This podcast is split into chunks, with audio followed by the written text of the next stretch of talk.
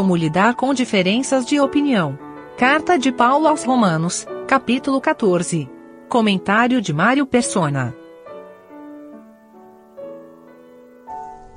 Embora não existam hoje os problemas que ele falava aqui, né? Porque ali estava muito claro que era uma questão entre os que vinham do, do mundo pagão e os que vinham do judaísmo.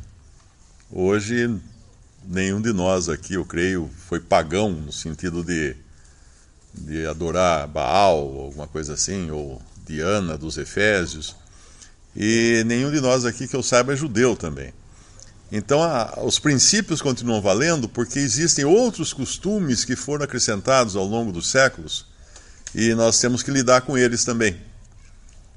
Por exemplo, em 1848 houve uma divisão entre os irmãos congregados ao nome do Senhor e o grupo que saiu dessa divisão, que a gente conhece hoje como Irmãos Abertos, ele se dividiu também em diversos outros grupos. E há um grupo muito forte aqui no sul do Brasil, dos primeiros que vieram para o Brasil, desses irmãos abertos, vieram no final do século XIX.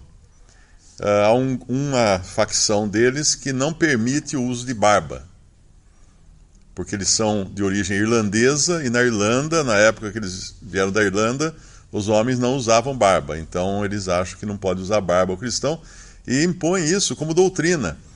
Eu recebi alguns e-mails de irmãos uh, reclamando, falando por que, que ele não pode ser batizado porque ele tem barba. E ele não pode também participar da ceia porque ele tem barba.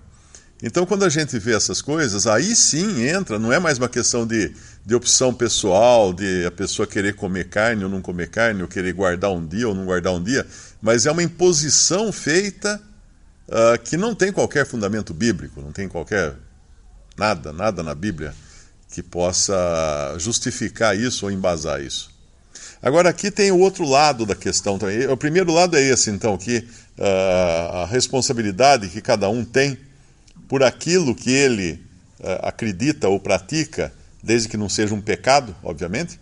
Ele pode ter uns costumes. Bom, se ele, se ele se um irmão uh, não quer ter barba, isso é um problema dele. Não, Ninguém vai interferir nisso, ou se ele quer ter barba, é um problema dele. Por isso que no versículo 4 fala: Para o seu próprio Senhor ele está em pé, ou cai, mas estará firme, porque poderoso é Deus para o firmar. Então são duas coisas aqui. Essa responsabilidade é dele para com o seu Senhor, e a, a fé, a fé vai, vai enxergar a possibilidade de o Senhor cuidar dele neste assunto também. Tem uma outra passagem que fala: uh, se, se alguns não pensam assim, né, Deus, Deus uh, os instruirá ou ensinará. Eu não lembro exatamente as palavras, mas é alguma coisa assim. Uh, quando há uma, uma diferença de entendimento, não envolve pecado, né, não envolve nenhuma, nenhuma aberração ou nenhuma heresia, nós devemos orar e aguardar, porque Deus Nunca tirar Deus da equação, né? Uh, Deus é poderoso, poderoso é Deus para o firmar.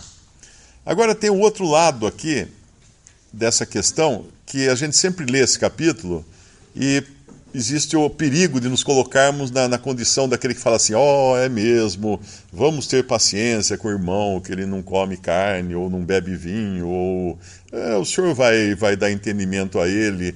Aí nós podemos nos colocar nessa posição do que julga.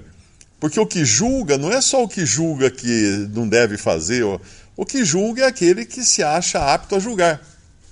E aí nós, nós colocamos numa posição altiva, uh, pretensiosa, de que nós temos sabedoria e conhecimento suficiente para julgarmos as coisas.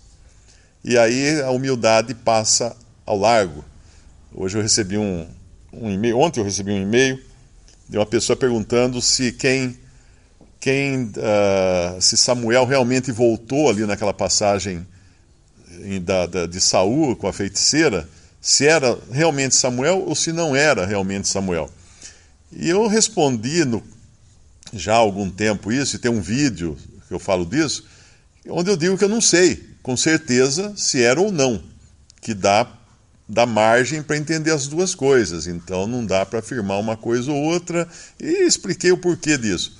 Hoje a pessoa que fez a pergunta claramente não queria saber, ela só estava testando. Então ele escreveu hoje falando assim: como é que você pode não ter certeza de não saber explicar a passagem? Uh, os adventistas explicam claramente a passagem, assim, assim, assim, assim.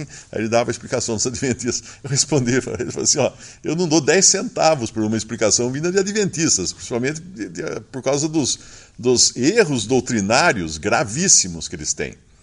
E que a gente tem que ter humildade de reconhecer que há coisas, sim, na, na palavra, existem passagens que nem sempre nós temos clareza de entender. E aí se colocar na, na condição de que nós não sabemos tudo. E falar, ah, essa eu não sei, simplesmente eu não sei. Uh, então tem pessoas que, que acham que você tem que ter essa afirmação, e aqui então também. Aquele que acha que está apto a julgar se está correto ou não o outro comer ou não comer, ou uh, guardar dia ou não comer, guardar dia, porque aqui a mensagem do Espírito é para os dois. Tanto para aquele que é fraco na fé, como para aquele que se acha apto a julgar o que é fraco na fé. Porque ele vai falar o seguinte, mais adiante, no versículo 7, porque nenhum de nós vive para si e nenhum morre para si. Uh, porque se vivemos para o Senhor, vivemos, e se morremos para o Senhor, morremos. Aquele já não está falando mais do que come legume ou, come, ou não come carne. Ele está falando no geral, nós. Nós vivemos, nós morremos, de sorte que ou vivamos ou morramos, somos do Senhor. Foi para isso que morreu Cristo e tornou a viver, para ser Senhor santo dos, tanto dos mortos como dos vivos. 10. Mas tu, tu, por que julgas teu irmão? Ou tu também, por que desprezas teu irmão? Aqui pode, pode incluir todos aqui. Tanto que julga o irmão porque ele come carne, como o que julga o irmão porque ele não come carne. Pois todos havemos de comparecer ante o tribunal de Cristo. Então é solene pensarmos aqui que quando eu me coloco na posição de quem sabe tudo, e começo a julgar meus irmãos, e ah, isso aí está assim, ah, isso está certo, isso está errado, isso está certo, está errado, eu me esqueço que eu também vou ter que comparecer perante o tribunal de Cristo. Que haverá um dia quando as minhas obras serão julgadas, passarão pelo fogo. Ah, o tribunal de Cristo, lembrando sempre, não se trata do grande trono branco, não se trata do juízo final, que é o julgamento das pessoas e suas obras. O crente jamais entrará em julgamento, o crente não passará por juízo. Mas as suas obras, sim. Como numa, num concurso de arte, as obras são julgadas.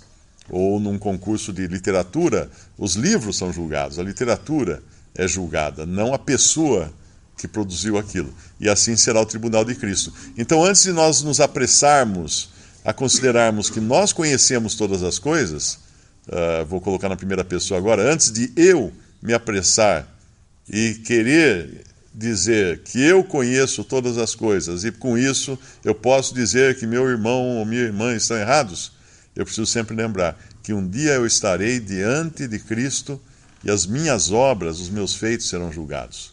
E, e certamente não serão todos aprovados. E, porque vai ter muita palha misturada, vai ter muita madeira, vai ter muita coisa que o fogo vai queimar e deixar só cinza. Talvez aquilo que eu ache que seja uh, o meu grande feito é justamente aquilo que não é. E aquilo que eu acho que aquele irmão está agindo de uma maneira que não deveria, talvez aquilo, pela fidelidade dele, seja realmente o que ele será recompensado por isso, porque para o Senhor faz, que é o versículo. Uh, o versículo. Aquele que. É que eu estava pensando no 6. Aquele que faz caso do dia, para o Senhor o faz.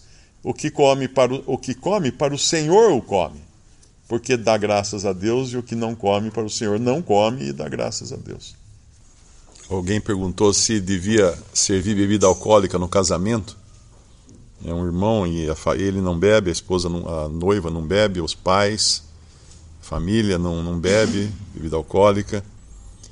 E eu respondi que isso aí é um critério próprio dele, ele que deveria julgar isso diante de Deus, orar também. E depois uma pessoa comentou, isso foi no Facebook, eu achei muito interessante o comentário. Ele colocou assim: no meu casamento, eh, quer dizer, ele bebe vinho em casa, ele falou que ele não tem problema nenhum com bebida alcoólica, mas ele falou que no, no casamento dele, ele optou por não servir bebida alcoólica porque ele sabia que muitos convidados viriam de, dirigindo de fora. E ele não queria que o casamento dele fosse motivo de tragédia para algum, algum convidado voltar bêbado do alcoolizado. Então achei interessante uma preocupação que ainda, ainda que ele não tenha problema algum uh, em servir bebida alcoólica, ele levou em consideração uma circunstância que ele achou importante. Eu creio que isso é um bom exemplo para nós cristãos julgarmos as coisas de acordo com o contexto de cada situação.